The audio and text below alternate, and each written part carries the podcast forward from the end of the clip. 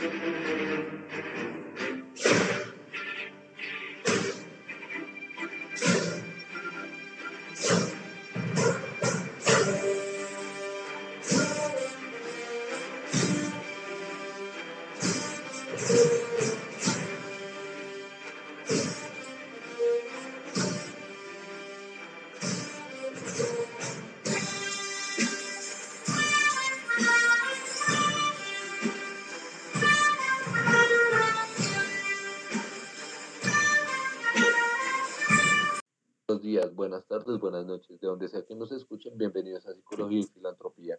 En el episodio de hoy tendremos varias cosas interesantes. Hablaremos sobre un tema bastante pedido por la audiencia, el cual es trastorno bipolar y trastornos relacionados, con dos invitados especiales y una sorpresa mucho más especial. Estos invitados son el doctor Machacón y el doctor Suárez, los cuales nos van a hablar de diferentes conceptos relacionados al tema de hoy. El doctor Machacón nos va a hablar sobre la megalomanía y episodio hipomaníaco con características mixtas. En cambio, el doctor Suárez nos va, a hablar sobre el trastorno bipolar, pero en referencia a un famoso que posee este, este trastorno bipolar y su servidor les va a hablar sobre qué es el trastorno bipolar y la fuga de ideas.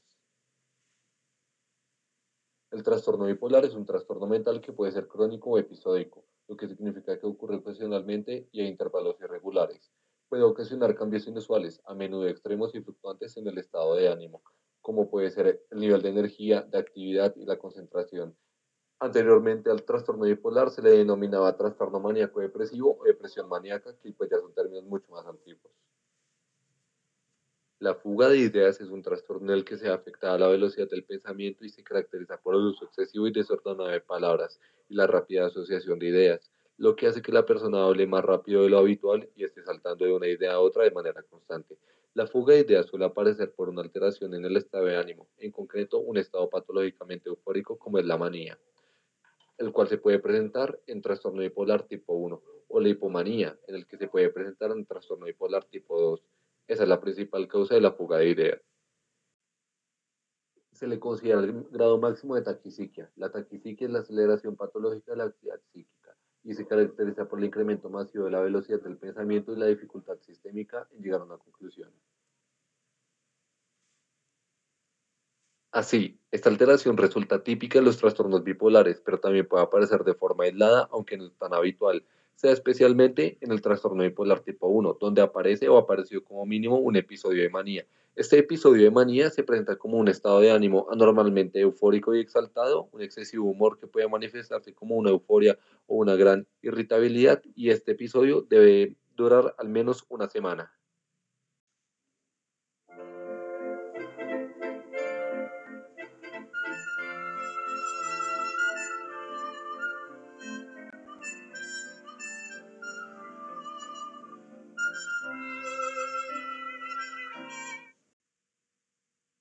Gracias, Ricardo. Hoy en día se implementa erróneamente el término megalomanía para escribir una persona con carácter arrogante. Sin embargo, en el DSM-5, este hace parte de la sintomatología del trastorno narcisista de la personalidad. Sin embargo, también se puede llegar a presentar en el trastorno bipolar. Concretamente, una persona megalómana se considera un ser superior y de mayor importancia que los de a su alrededor.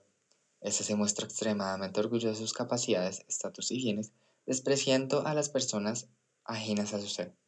Además, estas sobrevaloran su influencia que pueden llegar a tener en terceros de manera exagerada. Por otra parte, en el episodio hipoménico se presenta una alteración del estado de ánimo de forma persistente, en donde hay un gran aumento en la energía de la persona. La presentación de este episodio debe ser mínimo de cuatro días de manera frecuente con una recurrencia muy alta dentro del mismo día. Al presentar este episodio, las personas pueden sentir aumento en la autoestima, disminución en la densidad de dormir, una presión para mantener la conversación, fuga de ideas, facilidad de distracción, aumento en la actividad dirigida hacia un objeto y finalmente una necesidad de participar de forma excesiva en actividades cuyas posibilidades de consecuencias dolorosas sean muy altas. Un episodio con características mixtas suele venir acompañado de tres o más aspectos depresivos la mayor parte del día. El diagnóstico de esta condición es difícil, ya que se presenta en un estado cíclico, además de que es mucho más sencillo diagnosticarlos dentro de un estado maníaco o hipomaníaco puro. Ahora, doctor Suárez, por favor cuéntenos la historia de Catherine Zeta Jones.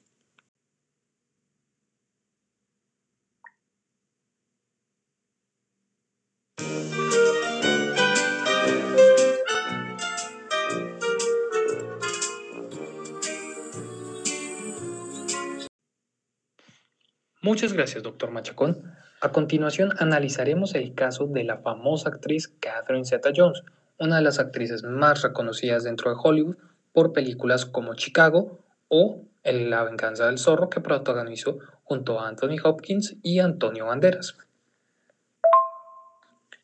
Es importante resaltar que la actriz hace muy poco decidió buscar ayuda e ingresar en un centro médico para ser evaluada y recibir el tratamiento adecuado ya que ha atravesado durante periodos muy, muy, muy críticos que le han llevado a ocultar su dolencia y su necesidad de tratar su trastorno de manera adecuada con la ayuda profesional necesaria.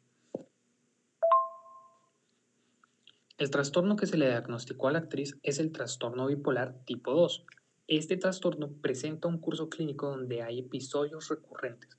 ¿Cuáles son estos episodios? Los episodios de depresión mayor, o episodios hipomaníacos.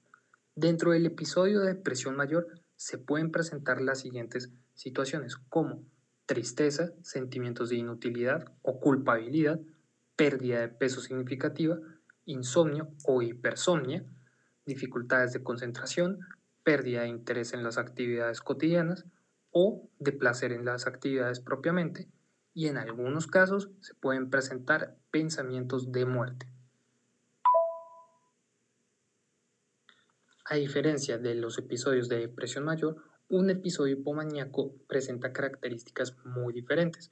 En este caso, presenta un estado de ánimo eufórico, expansivo o en, algunos casos de irritabilidad absoluta, disminución en las horas del sueño, hablar mucho más de lo habitual, aumento exagerado de la energía, emprendimiento de proyectos sin valorar las consecuencias, y en algunos casos sin eh, predecir bien la culpabilidad de la situación.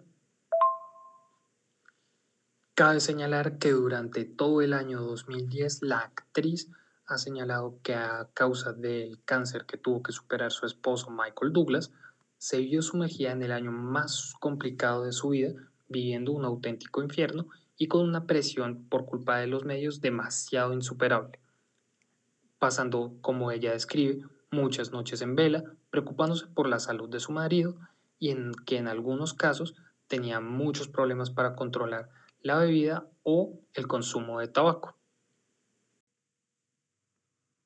De que su esposo Michael Douglas ha vencido el cáncer de manera exitosa, Catherine no ha podido avanzar mucho en su recuperación y desde el 13 de abril se encuentra recluida dentro del centro psiquiátrico Hospital Silver Hill de California, donde ha recibido el tratamiento para su adicción y también para comenzar su tratamiento para su trastorno.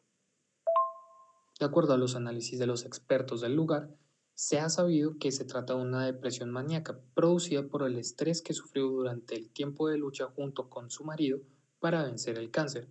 Sin embargo, hoy en día la actriz ha comentado que se siente muy, muy, muy bien y que le gustaría retomar su actividad actoral lo más pronto posible.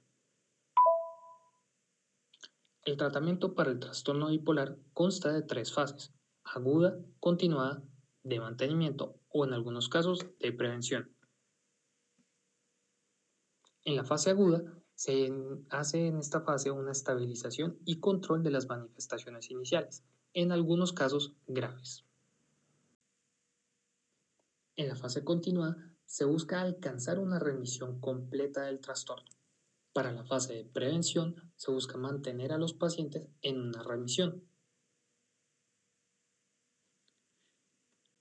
Al final se define qué tipo de tratamiento van a recibir los pacientes. Si bien los pacientes que presentan este tipo de trastornos con rasgos de hipomanía pueden recibir un tratamiento ambulatorio, Hay algunos casos, como es el caso de la manía o la depresión, que son de extrema gravedad que requieren un tratamiento en internación.